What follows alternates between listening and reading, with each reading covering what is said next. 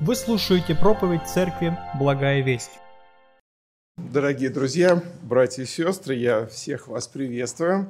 Поздравляю с Рождеством Христовым. А, на самом деле это замечательный праздник. А, один из таких, наверное, величайших праздников для христиан. Хотя понятно, что это когда, знаете, не рабочий, когда рабочий день, рабочая неделя, конец года, а, некоторым людям очень трудно а, представить себе, что это праздничные дни, потому что у кого-то там какие-то проекты нужно закрывать, какие-то итоги подводить, да, что-то срочно купить, что-то срочно сделать. Но вместе с тем, э, слава Богу, что мы вот в нашей такой российской традиции, евангельской традиции можем э, начинать праздновать Рождество Христова э, с 25 или даже с 24, с сочельника, декабря и до 7, там, до 8 января вспоминать эти чудесные события. Э, я хотел предложить отрывок Священного Писания, тоже рождественский. Э, мы, как вы знаете, изучаем Евангелие от Луки. Вот так получилось, что как раз рождественские события совпали на эти дни. Итак, мы прочитаем отрывок из Евангелия от Луки, 2 глава, с 21 по 24 стихи. 2 глава, с 21 по 24 стихи. Я бы хотел прочитать немножко более современном переводе эти слова. «На восьмой день, когда пришло время совершить над ним обряд обрезания, его назвали Иисусом, именем, которое ангел дал ему еще до того, как он был зачат. Мария и Иосиф приносят Иисуса в храм.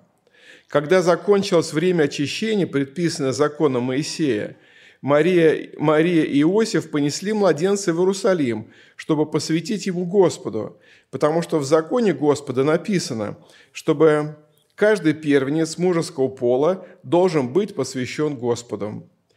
И они должны были также по закону принести в жертву пару горлиц или двух молодых голубей. Аминь. Вот такой небольшой отрывок Священного Писания – и я думаю, что для многих из нас, верующих, которые в зале находятся или дома слушают, а, евангельское повествование, связанное с Рождеством, очень знакомое. Ну, хотя бы потому, что они в самом начале Евангелия расположены, когда человек только начинает читать Писание, особенно если Евангелие Матфея он читает, или вот Евангелие Луку, то одно из первых событий, с которым он встречается, это Рождество Господа Иисуса Христа. И, казалось бы, вот это событие мы настолько хорошо знаем, что ну, даже можем пересказать наизусть, наши дети могут пересказать его наизусть. И вместе с тем, друзья, вот это э, событие, Рождество Иисуса или приход Сын, э, Сына Божия в этот мир, это величайшая тайна, э, которую до конца мы, может быть, только в вечности разгадаем. И многие исследователи Священного Писания посвящают годы изучению этого события, в том числе и какие-то новые-новые нюансы открывают и находят полезные для размышления, для назидания, для духовной жизни. Ну, некоторые вопросы, которые возникают в связи с Рождеством. Как мог великий Бог, Бог, который создал весь этот мир, законодатель Вселенной, смог родиться от земной женщины? Как Божий Сын мог стать Сыном Человеческим – как нетленный святой мог принять эту физическую тленную нашу плоть и обремененную немощами, болезнями и даже смертью? Как Бог может быть одновременно, как Иисус может быть одновременно на 100% Богом и на 100% Сыном Человеческим? Как Господин всей Вселенной мог а, вместиться вот в эти небольшие ясли в маленьком городке Вифлееме иудейском. Много-много других вопросов, связанных с этим праздником, возникает, когда мы читаем, размышляем, вникаем. И мы сегодня только чуть-чуть коснемся этого события и посмотрим а, вот именно на повествование Луки, как он видит это событие, на что он обращает внимание, и постараемся извлечь а, для себя такие полезные уроки для нашего с вами назидания. Итак, мы прочитали еще раз в синодальном. «По прошествии восьми дней, когда надлежало обрезать младенца, дали ему имя Иисус, нареченный ангелом, прежде зачать его в чреве. И когда исполнились дни очищения их по закону Моисеева, принесли его в Иерусалим, чтобы представить пред Господом, как написано в законе Господнем и так далее. И первое, друзья, на что мы обратим внимание, это то, что Иисус родился в типичной еврейской семье. Может быть, мы не так часто на это обращаем внимание, но, но это так. Иисус родился а, в еврейской семье, и ему дали, в общем-то, типичное еврейское имя – Имя Иисус – это не было уникальное имя, которое дано было только Иисусу Христу. Ну, по крайней мере, мы знаем Иисуса Навина, одного из таких величайших библейских героев. Но это было одно из обычных имен. И сегодня э, вы можете где-то познакомившись с еврейской семьей, не удивляйтесь, если они будут кричать там в окно своему сыну «Иисус, иди покушать, Иисус, ты там смотри, не промочи ножки, что-то еще», потому что это типичное еврейское имя – и это имя означает «Иегова спасает». Конечно, в приложении к Иисусу Христу это имя имело особое значение, потому что именно Он, тот Иисус, тот Спаситель, тот Мессия, которого послал Господь Иегова, чтобы, спасти, чтобы спасти народ свой от грехов их. Но вместе с тем а, Иисус родился именно в еврейской семье. Интересно то, что вот в этом отрывке, который написал Лука, несколько раз есть ссылка на еврейский закон. А, на тот закон, который старались в точности исполнять все потомки Авраама, Исаака и Иакова, все религиозные евреи. И вот это сразу, знаете, нетипично для Луки. Он пишет свое Евангелие больше язычникам. Он обращает его к некому Феофилу, да, но в целом это э, общепринято, что это Евангелие больше обращено к язычникам. И даже советуют, ну, два из таких мнений, если человек только знакомится с христианством, ему нужно либо начать читать Евангелие от Иоанна, либо Евангелие от Луки, более понятное, более доступное. Но здесь как бы почему-то Лука делает большой акцент на какие-то нюансы, тонкости в исполнении закона Моисеева, данного евреям. Иисус родился у еврейской женщины по имени Мария. И вы знаете, что у евреев а, национальность, национальная принадлежность идет по женской линии, в отличие от многих других народов. Мы знаем, что Дева Мария была прямым потомком а, еврейского царя Давида. Это тоже важный такой момент. И как мы уже прочитали, над этим божественным младенцем, над Иисусом, э, совершили все законные обряды и традиции, которым подвергались все еврейские мальчики. И мы можем с полным основанием сказать, что Иисус действительно родился вот в этой еврейской среде, и Он, как сын человеческий, Он был евреем – не случайно евангелист э, Иоанн запишет в своем Евангелии, 1 глава, 11 стих, «Пришел к своим, и свои его не приняли». Пришел к своим, кому? Вот к этому своему Богом избранному народу.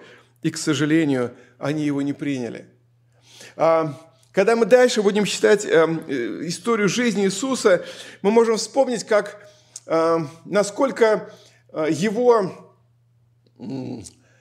родственники, его друзья, с кем он вырос, насколько они считали его своим, что даже пренебрегали им. Говорит, да кто он такой? Да плотника он сын. Да вот мы его знаем всех. Ну, например, в Евангелии от Матфея мы читаем такие слова, 13 глава с 54 стиха.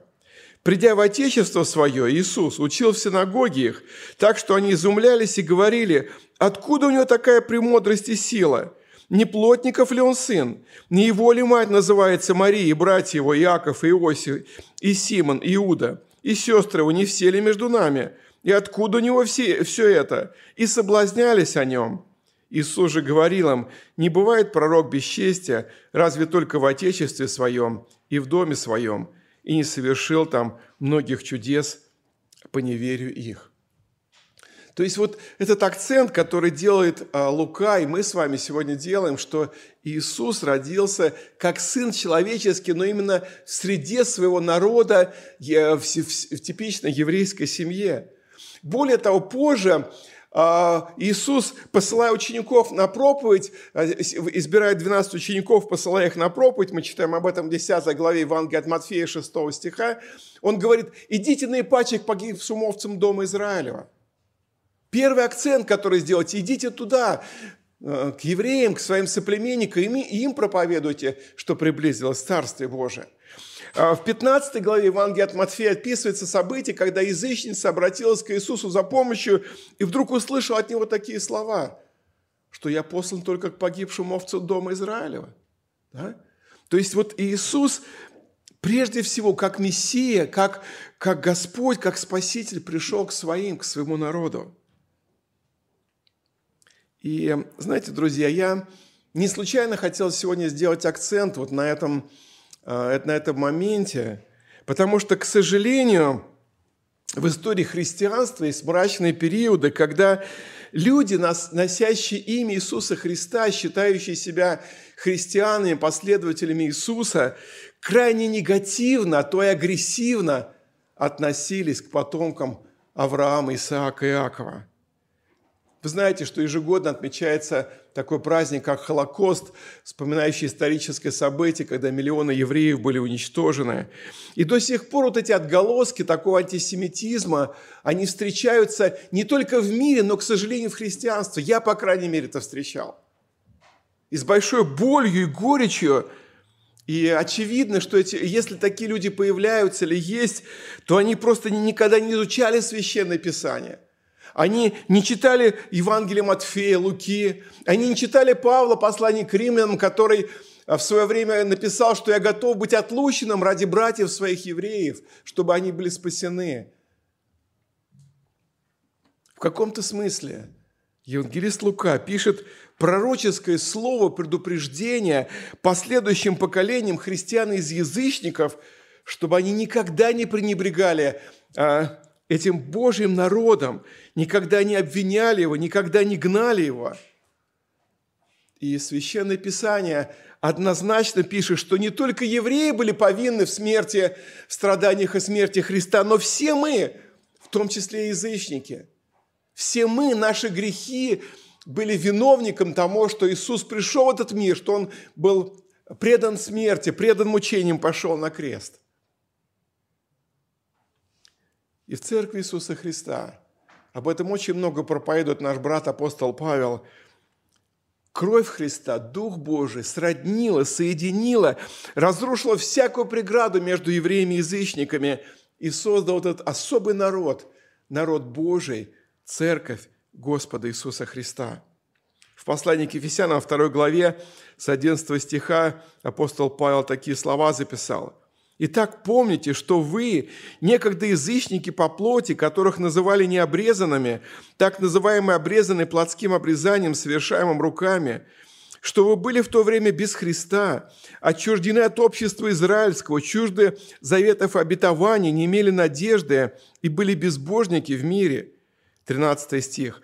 «А теперь во Христе Иисусе вы, бывшие некогда далеко, стали близки кровью Христовой, ибо Он есть мир наш, соделавший из обоих одно и разрушивший стоявшую посреди преграду, упразднив вражду плотью своей, а закон заповеди учением, дабы из двух создать в самом себе одного нового человека, устрояя мир, и в одном теле примирить обоих с Богом посредством креста, убив вражду на нем.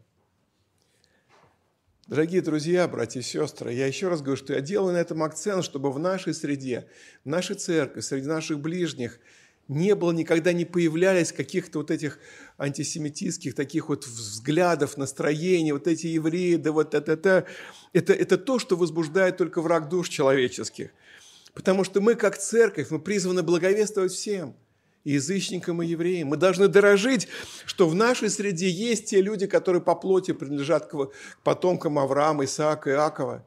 Я думаю, что это большое благословение, что один из миссионеров, которых поддерживает нашу церковь, это Михаил Щербаков. Вот сегодня видеоролик мы видели его служении. И не просто проповедовать э, вот этому Божьему народу, многие сердца закрыты, как написал апостол Павел, вот это покрывало неверия, покрывало некого такого расточения, отторжения еще лежит на сердцах этих людей.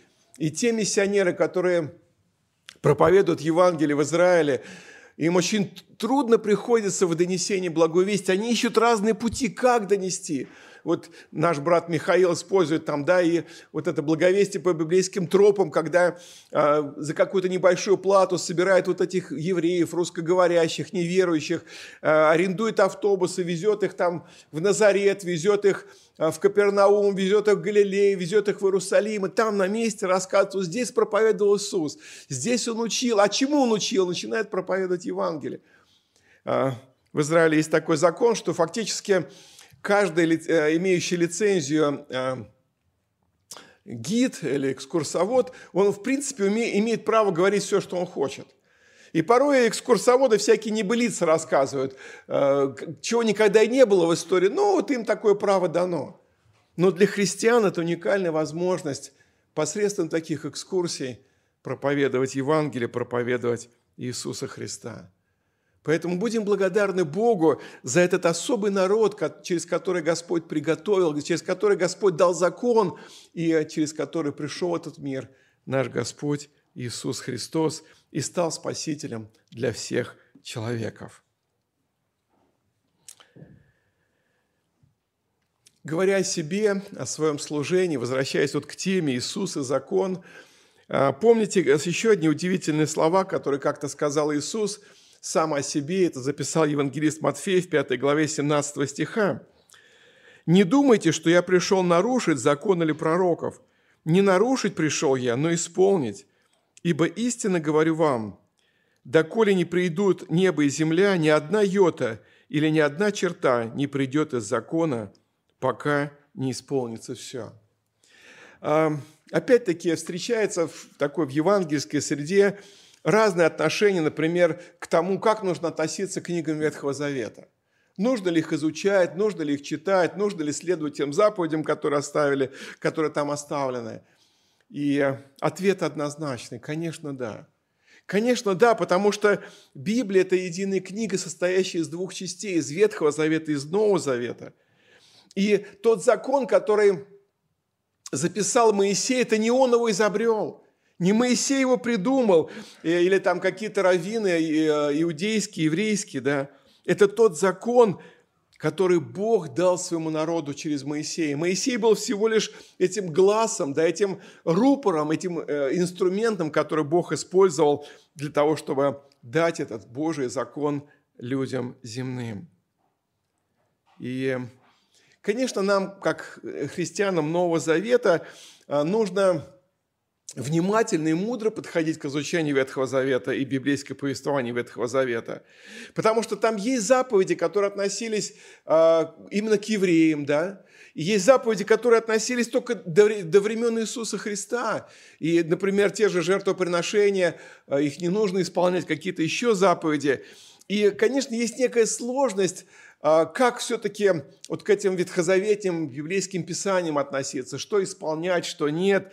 И, например, в ранней церкви, которая в основном состояла, вот самая такая ранняя, самая первая община в Иерусалиме, в основном состояла из обращенных э, из евреев, которые ранее а, достаточно строго соблюдали закон Моисея или законы э, Божий, данные через Моисея. И вот когда они увидели, что обращаются люди из язычников, первая их реакция была, ну хорошо, что обращаются, но им надо и закон Моисея исполнять, а как же иначе? Это же Божий закон. Надо все э, вот этим уверовавшим во Христа язычникам обязательно исполнять закон. Это была как бы такая, знаете, одна крайность. Была другая крайность, когда люди говорят, да какой там закон? Есть благодать, во Христе прощены все грехи. Христос все пригвоздил к кресту, и наши прошлые грехи, настоящие и будущее. Зачем нам эти заповеди? Зачем нам это все законничество какое-то? Живи по благодати, живи как хочешь. Бог все простит, Христос все простит. И, к сожалению, вот такие настроения или такие противоположные взгляды, они были не только тогда в древности – что-то подобное встречалось и позже, в наши дни. Даже в нашем братстве евангельских христиан-баптистов есть церкви такие более законнические, где стараются все прописать. Как делать, как не делать, как одеваться, как не одеваться, как вести служение, как не вести, как можно, какие гимны можно петь, какие нельзя. И вот так все детализировано, очень строго. А, иногда составляются такие очень э, довольно жесткие, э, такие внутренние уставы церковные, где все должно быть прописано. И опять-таки есть другая крайность. Зачем это все нужно? А вот по благодати, хороший брат, примем его, понравился вот этого, да, пусть он трудится, есть у него талант, неважно, как он живет, пусть он поет в церкви, пусть он трудится, служит, неважно ничего, Бог все простит. Как-то я читал а, одно из произведений Николая Семеновича Лескова, у него много есть интересных произведений, как бы имеющих такую христианскую тематику, вот одно из них называется «На краю света». И там описывается жизнь а, христианских православных миссионеров, которые живут где-то там в Восточной Сибири, в районе Якутии, и пытаются проповедовать э, Евангелие, Божие Слово язычникам, местному населению. И одна из проблем, с которой они встречаются, когда они, вот, так сказать, свое, э, ну, свое вероучение, свое понимание Писания проповедуют вот этим местным жителям, этим туземцам – Некоторые из них вроде бы уверуют, но у них такая складывается э, какое-то понимание, что да, я уверовал, грех это плохо, но ничего, если я согрешу, я пойду к батюшке, он помолится и все простит. И вот некоторые люди, с которыми встречаются эти миссионеры, э, обращенные из язычников, очень просто к этому относятся. Ну ничего, что я там человека бросил, где-то он там замерз э, в снегах, э, там тундра, это ничего, я к батюшке приду, помолюсь, он простит, ну ничего, нет, нет никаких проблем. То есть вот такая некая какая-то вольница, вседозволенность. Согрешил, покаялся, покаялся, согрешил, и вся так жизнь проходит. И вот здесь нам очень важно, друзья, конечно, это тема для отдельной проповеди, но сегодня нам важно увидеть, что младенец Иисус, Он пришел, Он подчинился закону, Он принял закон, вот как бы Хотя он не мог бы этого не делать, мы чуть позже об этом будем говорить, какие-то заповеди не исполнять, потому что он был Сын Божий. Но Богу было угодно вот таким путем провести своего Сына, чтобы он подчинился законам, чтобы он прошел через это.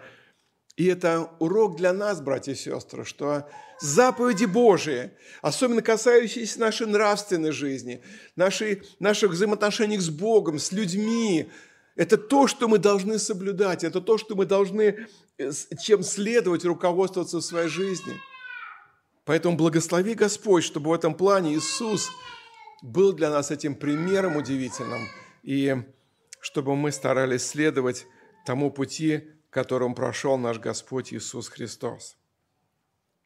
И вот дальше мы видим в нашем тексте такие две, э, два таких особых а, закона, две заповеди, точнее, через которые ну, прошел Иисус, младенец Иисус, или через которых его провели. И прежде всего это заповедь обрезания. Мы читаем, что на восьмой день, а, как положено, а, пришли обрезать Иисуса, нарекли, э, младенца, нарекли ему имя Иисус, данное прежде а, зачать его в чреве.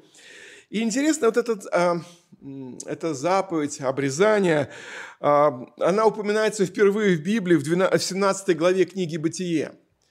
И я что-то так думал, что э, эта заповедь, данная Аврааму, потом она где-то продублируется в Пятикнижии у Моисея. Но нет, в Пятикнижии практически ее нет. Единственное, что в 12 главе книги Левит есть как бы такое, ну, а, упоминание, что да, это совершается, но как заповедь ее там нету. Она раньше намного была учреждена, 17 глава Бытие с 23 стиха, когда Бог повелевает Аврааму сделать обрезание. «И взял Авраам Измаила, сына своего, и всех рожденных в доме своем, и всех купленных за серебро свое, весь мужеский пол людей дома Авраамова, и обрезал крайнюю плоть их в тот самый день, как сказал ему Бог. Авраам был 99 лет, когда была обрезана крайняя плоть его. Таким образом, мы видим, что эта заповедь, установленная для всех потомков Авраама еще задолго до Моисея, до рождения Моисея, до, служения Моисея. И известно, что для религиозных а, евреев вот этот обряд обрезания был настолько важным и святым, что, ну, например, младенца обрезывали даже а, на восьмой день, если он приходился на субботу. То есть эту заповедь нужно было совершить на восьмой день от рождения – и мы знаем, что по закону Моисея в субботу нельзя было делать никаких дел, а вот обрезание можно было делать. Это не считалось грехом, потому что эта заповедь считалась более важной, чем соблюсти шаббат, чем соблюсти субботу. Обрезание на еврейском языке э, звучит как слово «брит» и означает союз, завет, договор – и вот этот союз или договор в древности был заключен между Творцом, между Богом и Авраамом и всеми его потомками. И в библейском понимании вот этот союз или завет – это не просто какой-то договор. Вот для нас, может быть, ну, людей из язычников, современных, ну, союз, договор какой-то люди заключают, потом могут его расторгнуть, что-то переделать, нести дополнение. Но там и тогда это было не так – для евреев вот это эм, э, союз или договор с Богом, это было, когда одна сторона передает другой что-то важное, дорогое, что-то отрывает от себя, и через это между ними налаживается некая глубокая духовная связь. И из истории известно, что даже во времена гонений, преследования на евреев – когда вот этот физический, физический знак мог привести к гибели мальчика, к гибели мужчины, несмотря на это, многие-многие евреи, рискуя своей жизнью, исполняли эту заповедь и делали обрезание своим младенцам, несмотря на то, что это могло стоить им жизни. И почему? Потому что это было знаком – вхождение в народ Божий, знаком установления вот этих заветных отношений с Богом. Не только там прежних поколений, но нового поколения, каждого последующего поколения. И мы видим, что Иисус, будучи Сыном Божьим, Он мог бы не исполнять э, э, эти заповеди, Он сам был Бог. Какой еще завет с Богом, когда Он сам Бог?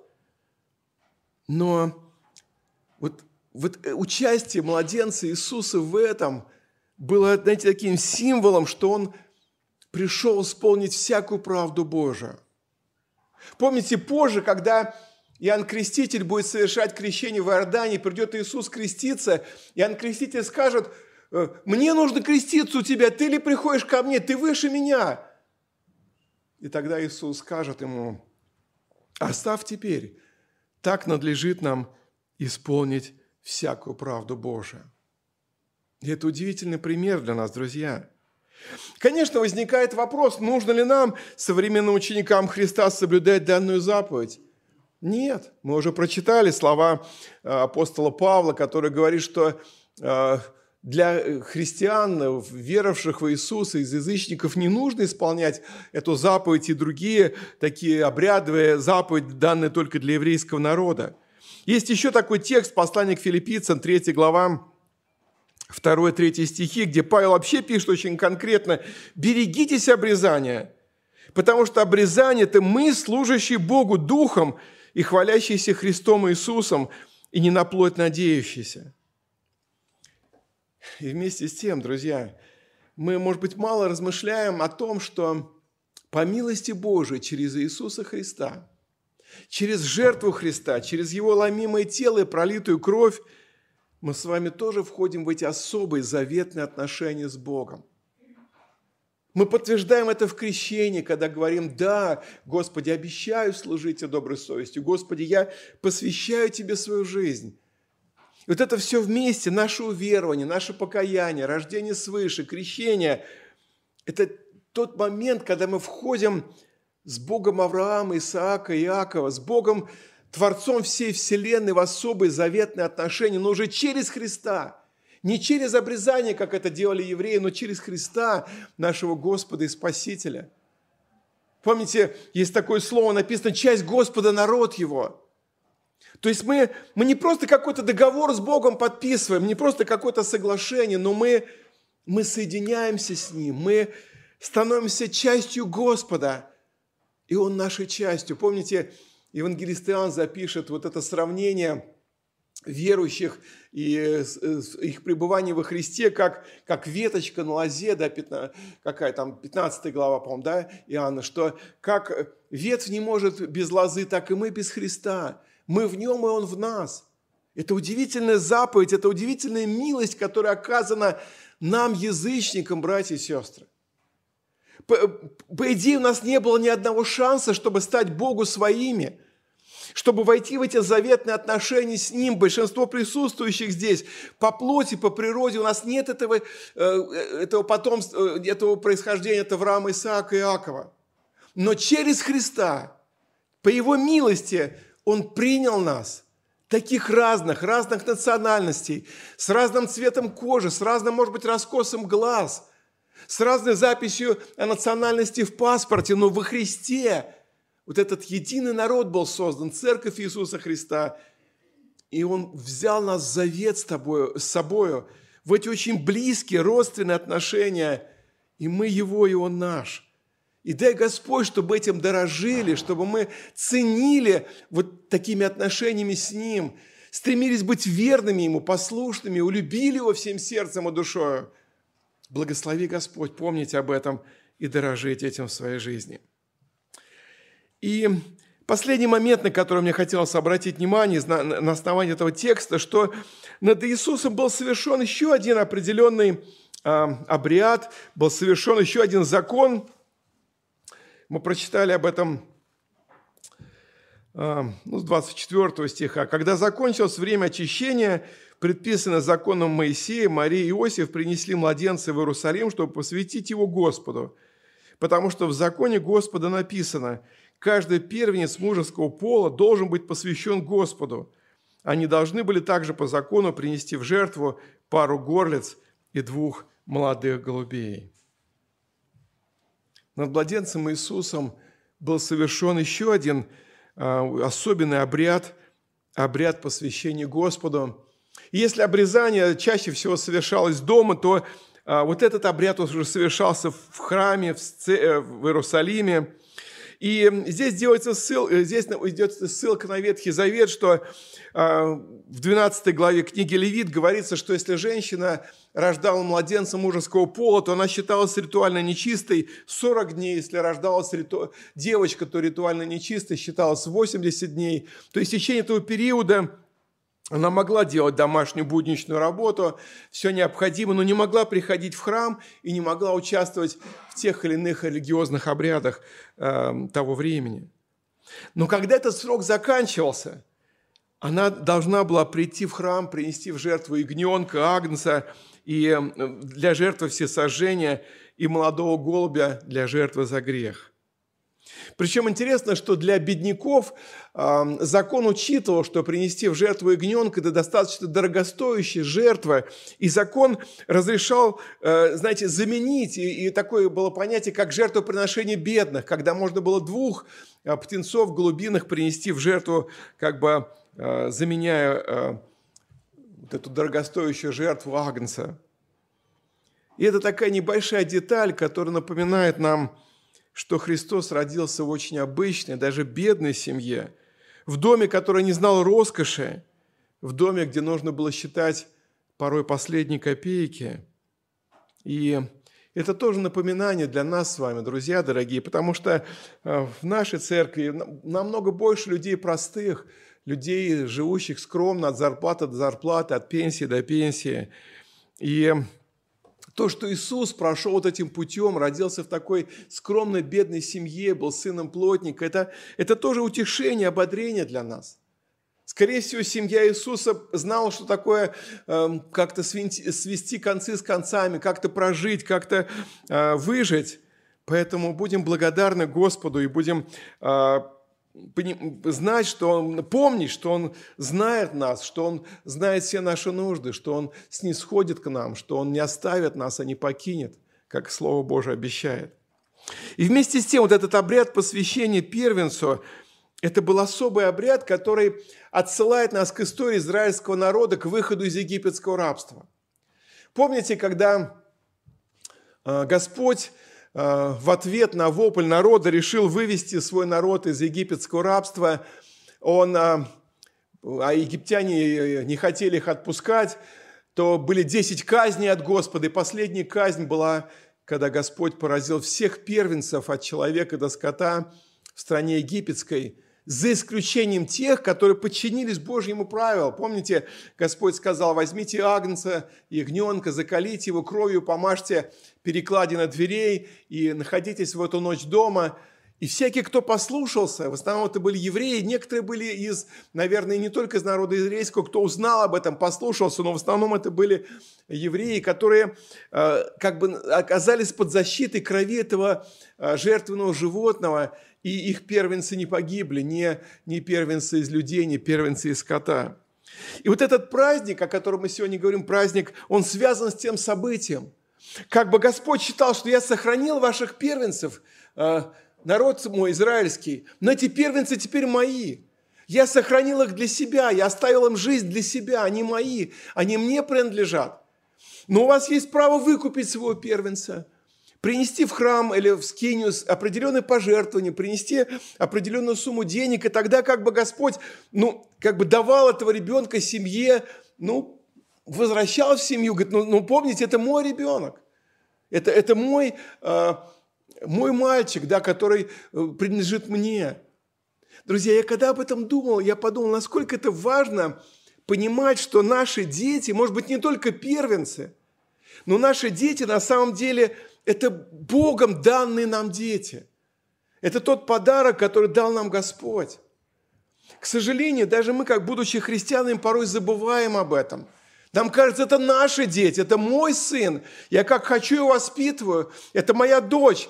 Я как хочу составляю план ее воспитания, ее расписания, на какие кружки отправлять, в какие секции, как будет она проводить свое время и так далее, и так далее. И мы забываем, что это дитя, дал нам Бог как некий подарок под ответственность, чтобы мы вырастили, воспитали это дитя для славы Божией. Здесь идет речь больше о первенцах, но в более широком смысле, друзья мои. Сегодня это напоминание, что каждый ребенок, каждый твой сын, каждая твоя дочь – это Божий подарок для тебя, это ответственность Божия, чтобы ты это дитя, которое Бог тебе дал, вырастил и воспитал для Его славы вырастил и воспитал для Его дела, для Его церкви, для Господа. Пусть Господь нам в этом поможет. Это очень важно, друзья. Урок из этой небольшой истории, которую мы с вами прочитали. Что Иисус был обрезан, чтобы как-то символически войти в этот Божий народ, в этот завет Божий. А мы с вами входим в этот завет Божий через Христа – через жертву, через покаяние, через рождение свыше, через святое водное крещение, через нашу веру в Иисуса. И как Иисус был посвящен как первенец Господу, и на нем совершили обряд, была внесена определенная плата, и он был как бы Божий, он остался, оставался в семье, но был Богом, принадлежал Богу. Так и наши с вами дети, друзья дорогие, первенцы не только – они Божии. Будем так к ним относиться, будем так понимать, что вот этот мальчик, вот эта девочка, это Богом подаренный мне человечек, чтобы я вырастил его, воспитал для Божьей славы, для Божьего дела. И пусть Господь поможет нам, а, как мы сказали в начале, всегда молиться за спасение и своих родных, и своих близких, и своей страны, и вместе с тем за особый Божий народ, за евреев, за их пробуждение, за их покаяние, за их, чтобы они приняли наконец Иисуса, Мессию, как Господа, своего владыку, и уверовали в Него, и посвятили Ему свою жизнь. Аминь. Давайте помолимся. Господь наш милосердный Иисус Христос, мы очень благодарны Тебе за Твою удивительную любовь к нам, людям – мы благодарим Тебя, что Ты послал Иисуса Христа, Спасителя, Мессию, не только для своего избранного народа, евреев. Ты обещал им послать Мессию, Ты сделал, выполнил свое обещание. Но Твоя милость, Твоя благодать, Твое сердце отцовское, небесного Отца намного шире оказалось. И Слово Твое говорит, что Ты возлюбил весь мир, включая нас, язычников. И Иисус пришел и ради нас, чтобы спасти нас, людей своих, от грехов их. Мы так благодарны Тебе за Божий народ, через который пришел закон, через который были посланы многие пророки, были, а, Господи, дан, дан, даны книги Ветхого Завета. Мы благодарны Тебе за них, Господь, и дай нам ответственности понимать и разуметь и исполнять Твои заповеди для нашей жизни необходимые, Господь, из Ветхого Завета, из Нового Завета. И вместе с тем помоги нам радоваться и благодарить, что можем жить по духу, жить как новозаветний верующий, по Евангелию, будучи движимы Духом Святым, как народ Твой Нового Завета, Господь, слава Тебе за это. Благодарим Тебя, что сегодня нам и нашим младенцам, мальчикам не нужно делать обрезание на теле, но через Тебя, Христос, мы, стан- мы входим в этот Новый Завет с Иисусом, становимся частью Божьего народа, и некогда Апостол Петр воскликнул, что некогда не народ, а ныне народ Божий, некогда не помилованы, а ныне помилованы.